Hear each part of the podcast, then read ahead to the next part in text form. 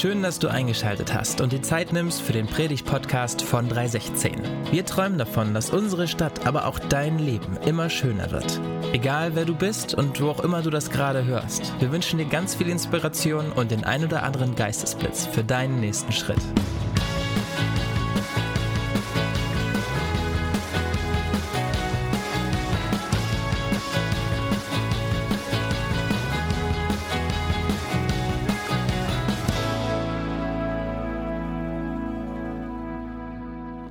Heute, da feiern wir.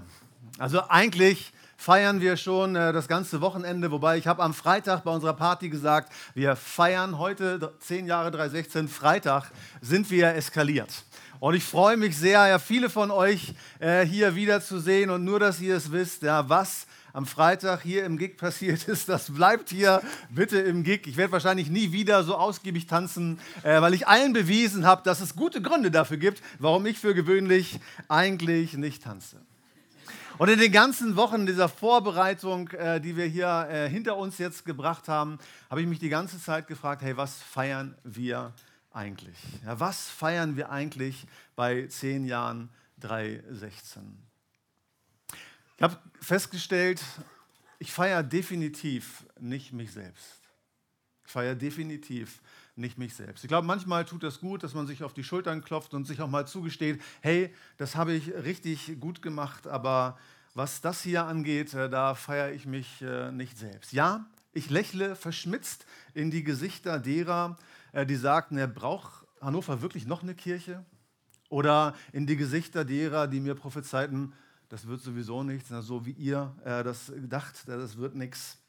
Und ganz heftig lache ich in die Gesichter all meiner Dämonen, die mir in den finstersten Stunden in diesen zehn Jahren weismachen wollten, doch besser aufzugeben. Und heute gibt es 316 zweimal in Hannover und einmal in Esslingen. Aber ich feiere nicht mich selbst. Wenn ich vielleicht irgendwen feiere, dann vielleicht meine Frau und äh, meine Kinder. Ja, die haben viel weniger Pioniergeist ähm, als ich und die müssen mich da manchmal ähm, aushalten und das, das tun sie sehr gut und stärken mir äh, hier den Rücken und letzten Endes ähm, trägt Judith eine große Mitschuld daran, dass es 316 eigentlich gab. Ja, damals 2011 las meine Frau ein Buch in einer Untersuchung über alte Leute, die rückblickend auf ihr Leben befragt wurden, hey, wenn du nochmal leben könntest, was würdest du anders machen? Und die Top Nummer 1 Antwort war, wir hätten gern mehr riskiert. Und Judith hat damals gesagt, komm, wir machen das jetzt. Ja, wir waren unsicher, äh, ob das alles so, ob das wirklich von Gott bestellt ist, äh, was wir da wollten. Und dann sind wir seinerzeit los, äh, damals noch mit, mit drei Kindern, haben unsere Ersparnisse zusammengekratzt ja, und sind ohne Netz und doppelten Boden in dieses Abenteuer gestartet. Und so dankbar ich dafür bin, aber auch sie feiere ich nicht in diesem Sinne.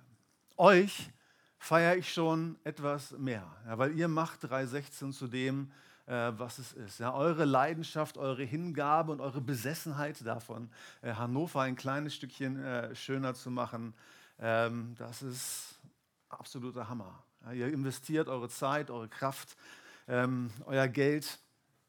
Und so dankbar ich dafür bin, das ist nicht das, was ich bei zehn Jahren äh, feiere. Ich weiß gar nicht, ob äh, Melanie ich, Ruth und Vanessa, sind die noch da, Melanie? Die sind schon, die holen die Torte. Melanie, du musst jetzt voll herhalten. Das wollte ich noch nicht unerwähnt lassen. Melanie steht quasi sinnbildlich ja für die ganze Party, die wir am Freitag hier verabreicht äh, bekommen haben, mit der vielen, vielen Vorbereitungen. Und das ist ein Beleg ja, für Hingabe und Engagement. Und ich glaube, wir können der Melanie stellvertretend für Vanessa und Ruth mal einen riesen Applaus geben.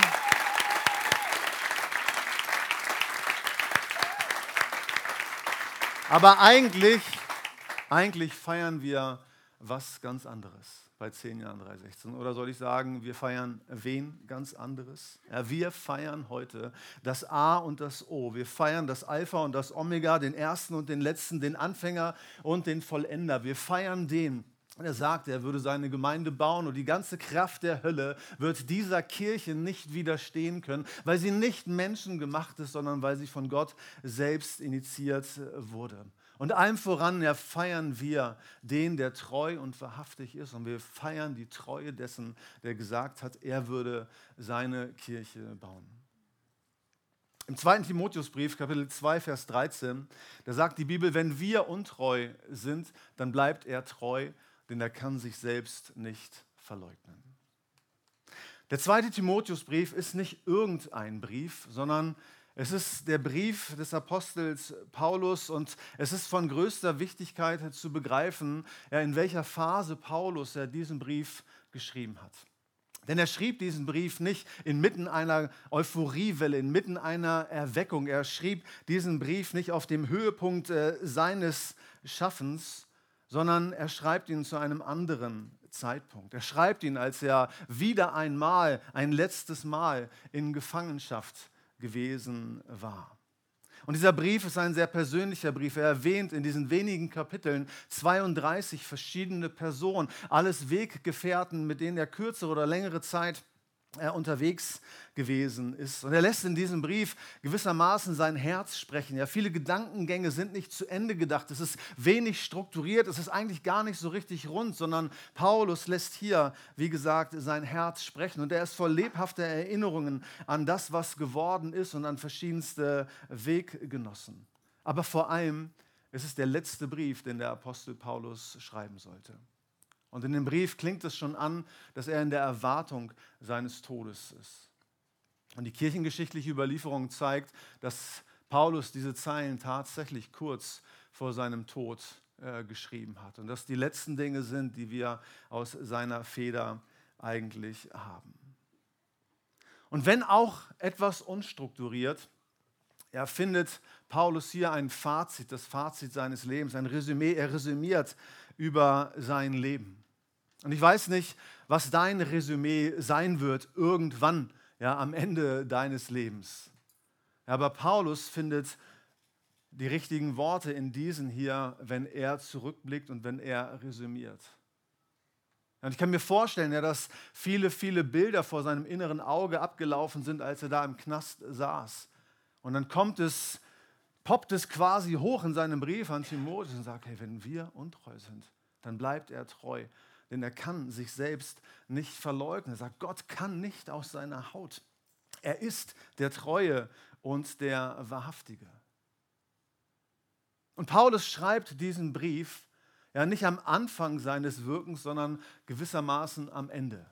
Ja, man schätzt, dass er 60 oder 70 Jahre alt gewesen ist, ja, als, er, als er diese als er diesen Brief geschrieben hat. Auch wenn ich aussehe nach der Party am Freitag, als sei ich 60 oder 70, bin ich noch keine 60 ähm, oder 70.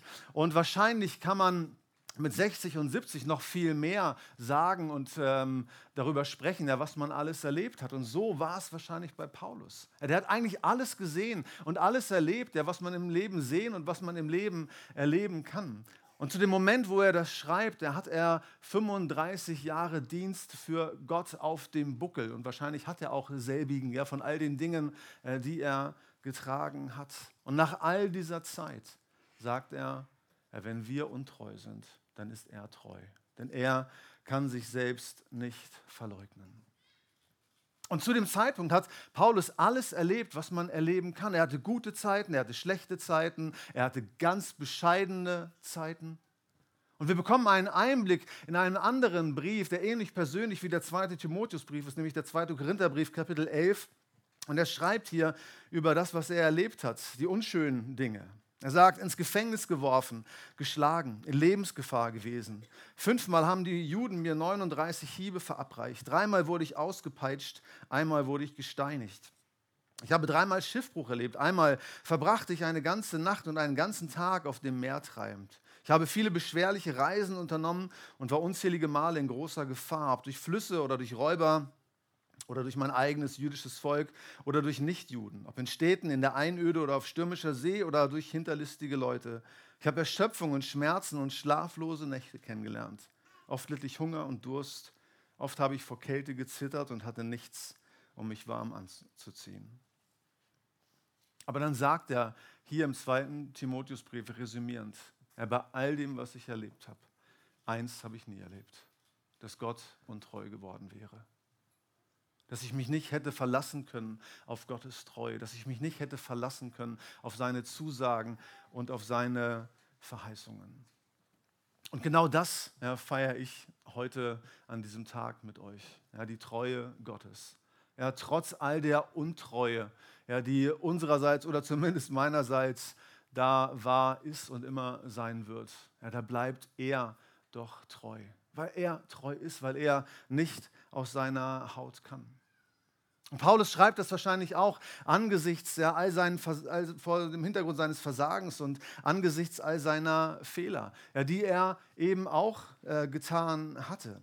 Dass er plötzlich ähm, aus Versehen oder vorsätzlich einen Fehler begangen hat, dass er Leute vielleicht nicht nur verletzt, sondern geradezu verstümmelt hat, manchmal vielleicht in bester Absicht. Und er schreibt diese Worte, wenn wir untreu sind, dann bleibt er doch treu vor dem Hintergrund seiner eigenen Spezialeffekte, vor dem Hintergrund derer, auch das wird im zweiten Timotheusbrief erwähnt, ja, die ihn verlassen haben, wo es irgendwie äh, ein bisschen schwierig wurde in der Beziehung. Er schreibt ja vor dem Hintergrund der Tatsache, ja, dass viele irgendwie gekniffen haben oder dass er äh, den einen oder anderen vielleicht auch mal äh, gekniffen hat. Ja, vor dem Hintergrund seiner düstersten Augenblicke resümierend, wenn wir untreu sind, dann bleibt er doch treu. Und bringt dieser Satz nicht eigentlich die Geschichte Gottes ja, mit seinem Volk von jeher auf den Punkt?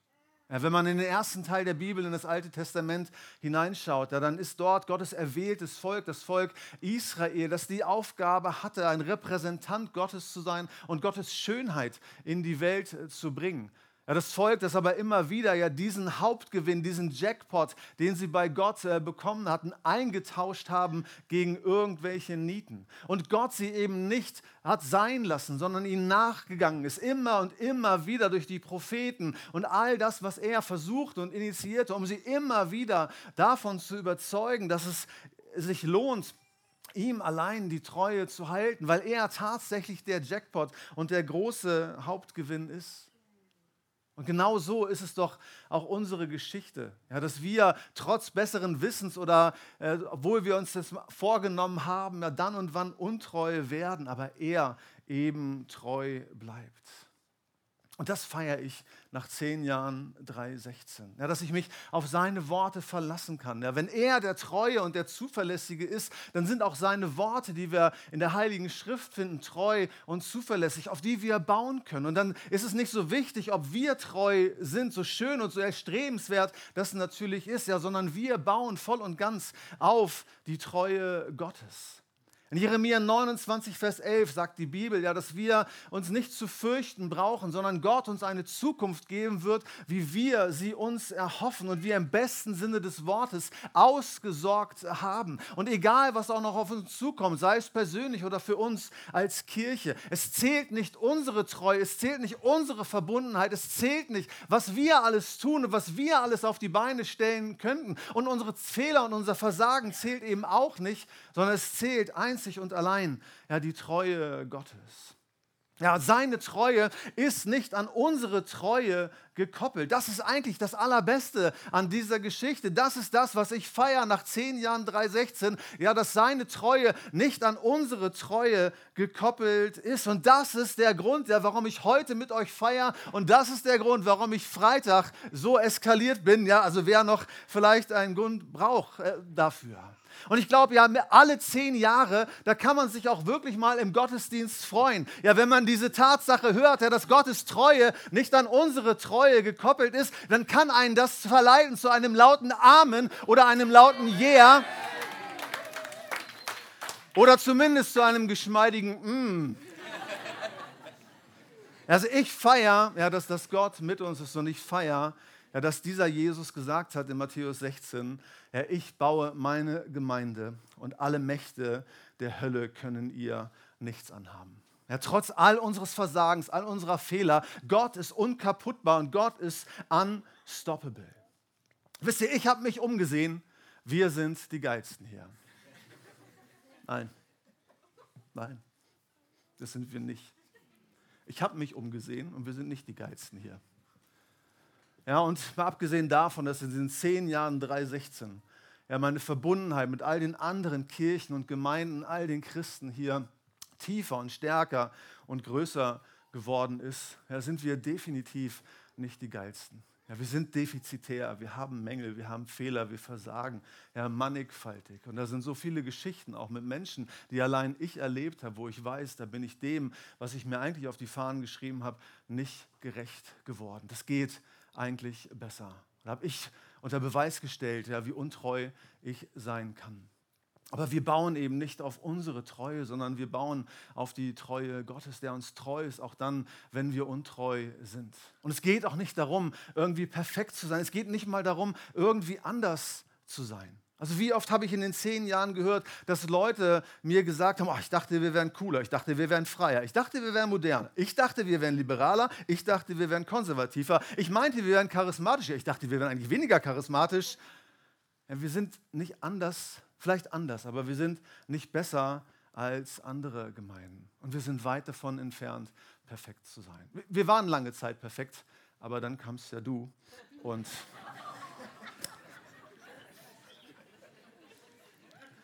Weißt du, die Kirche ist eine Hure, hat der Kirchenvater Augustinus mal gesagt. Die Kirche ist eine Hure. Aber, so sagt Augustinus weiter, ja, sie ist meine Mutter. Ja, und das zeigt etwas ja, von der Verbundenheit, die wir haben, trotz all der Fehler. Und vor allem verleitet uns das, ja, die Treue Gottes zu feiern.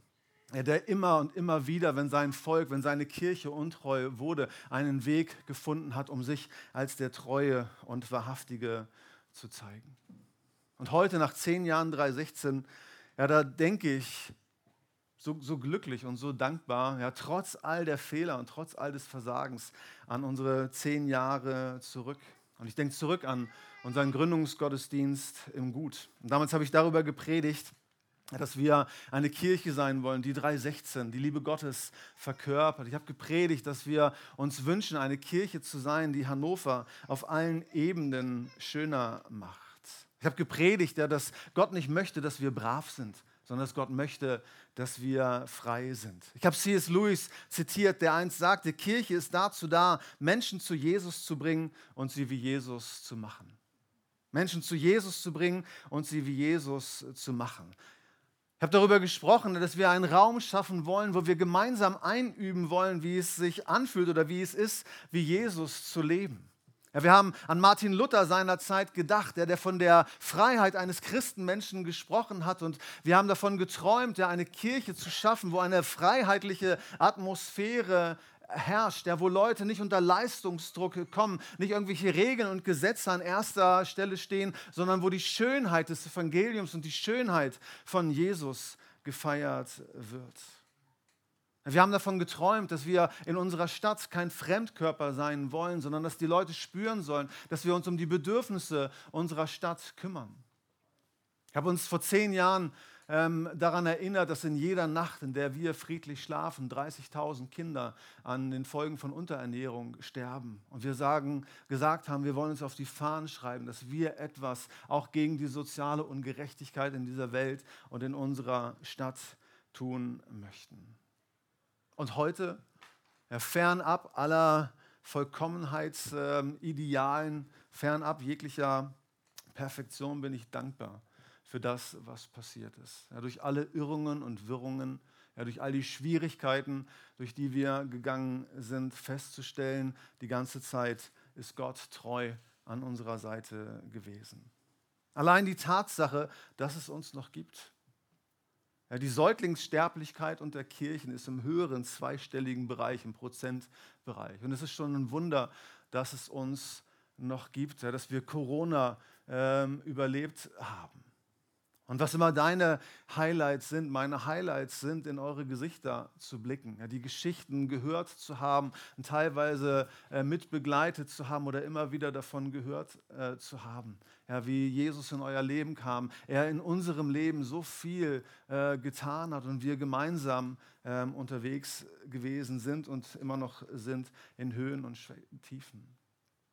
Und jeder hat so seine Erinnerungen bei 10 Jahre 316 und mancher sieht diese kleinen Geschichten und andere die großen Linien vielleicht. Ja, den Start hier in, in Linden, beziehungsweise dann vor drei Jahren ja, die Gründung in Altwernbüchen. Das haben wir heute äh, gefeiert, heute Morgen. Altwernbüchen ist auch drei Jahre alt. Äh, 316 in Esslingen.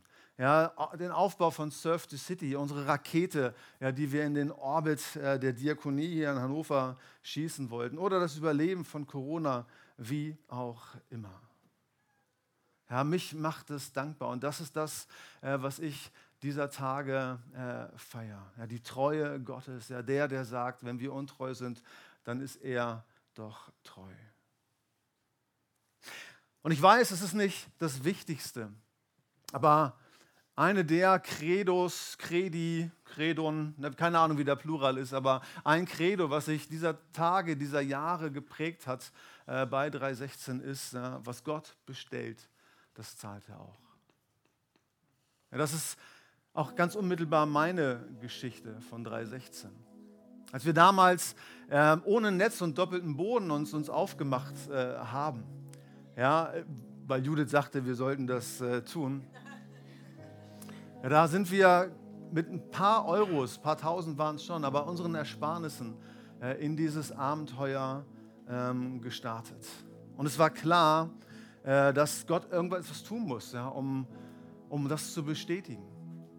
Und als unser Geld zur Neige ging und äh, die monatlichen Einnahmen sich auf 700 Euro belaufen haben äh, und ich wusste, okay, das, das reicht nicht, ja, um davon ein Gehalt äh, zu bezahlen, da kam eines Sonntags nach dem Gottesdienst der Anruf unserer damaligen Kassiererin und sie sagte, Markus, du kannst dir nicht vorstellen, was hier auf unserem Konto passiert. Hier gehen Beträge ein, 10.000 Euro, 5.000 Euro und wir können dich sofort ab 1. Januar auf 50 Prozent beschäftigen.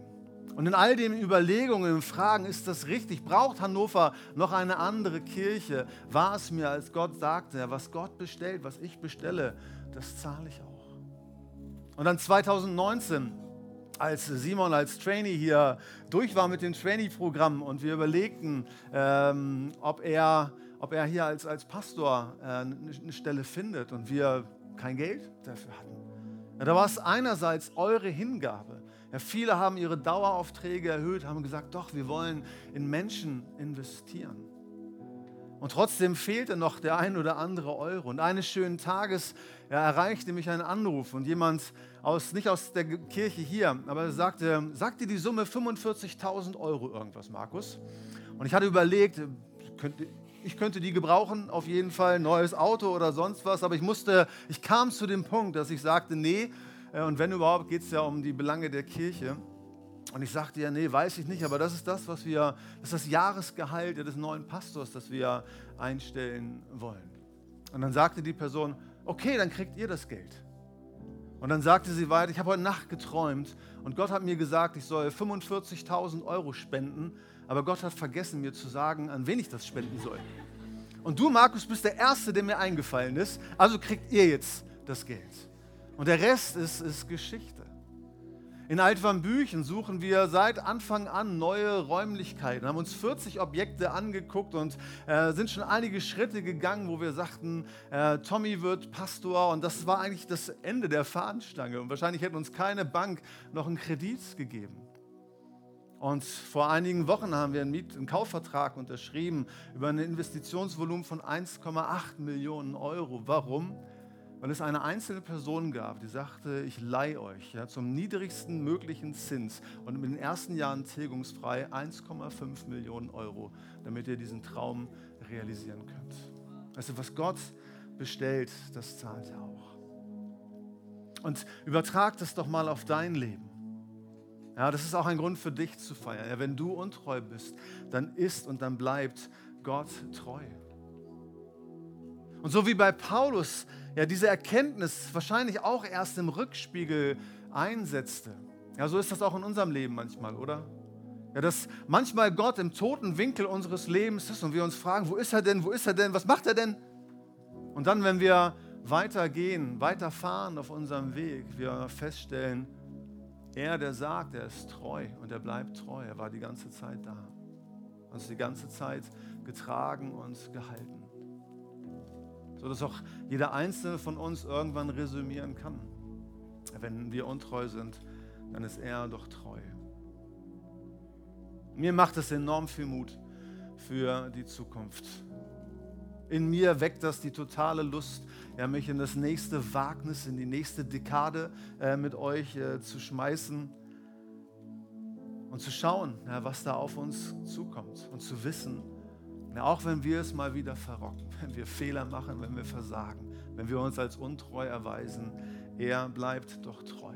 Und deswegen möchte ich mehr denn je und mit unaufhaltsamer Kraft gemeinsam mit euch alles daran setzen, dass wir eine Kirche sind, die Hannover schöner macht. Eine Kirche, ja, in der Menschen durch das Evangelium befreit werden. Eine Kirche, in der Menschen gemeinsam den Lebensstil Jesu einüben. Eine Kirche, die den Himmel zu den Menschen bringt. Und eine Kirche, die sich vervielfältigt und noch an vielen Orten Raum findet. Eine Kirche, ja, die zu den Menschen geht, die präsent ist. Und falls ihr ein schlechtes Gewissen habt davon, ja, dass ihr kein Geschenk mitgebracht habt heute, wir haben in einigen Wochen unser Surf the City Aktionswochenende und ich wünsche mir so sehr, dass diese sechs Projekte Projektleitende findet, die sagen, hey, ich möchte mit anpacken, einen Nachmittag lang, ja, den Menschen etwas von der Schönheit und der Liebe und der Gnade Gottes ähm, bringen. Ich würde gern ein Gebet am Ende dieser Predigt sprechen. Gott, ich danke dir für deine Treue. Ja, und du bist hoch zu loben, Herr. Bei all dem, Herr, was, was mich dankbar macht, was uns gemeinsam dankbar machen kann. Herr, bei den tollen Leuten und bei dem, was entstanden und gewachsen ist, dem Engagement der Hingabe. Jesus, war es deine Hingabe am Kreuz auf Golgatha, Herr, die Kirche möglich gemacht hat. Und deswegen, Herr, wollen wir dir alle Ehre geben. Herr, wollen dir unser größtes und tiefstes Lob aussprechen. Herr, mit all dem, was in uns ist, mit unserer Seele, Herr, dich loben und preisen. Herr, für deine Treue. In dem Wissen, Herr, dass du dein gutes Werk begonnen hast und dass du es vollenden wirst und dass es nicht wir sind, sondern dass du es bist. Jesus, wir ehren dich an diesem Tag als den einzigen, Herr, der Kirche baut, als den einzigen, Herr, der mit den vielen anderen Kirchen und Gemeinden hier in der Stadt, Herr, unsere Stadt schöner machen kann. Herr, dir sei alle Ehre, Jesus. Amen.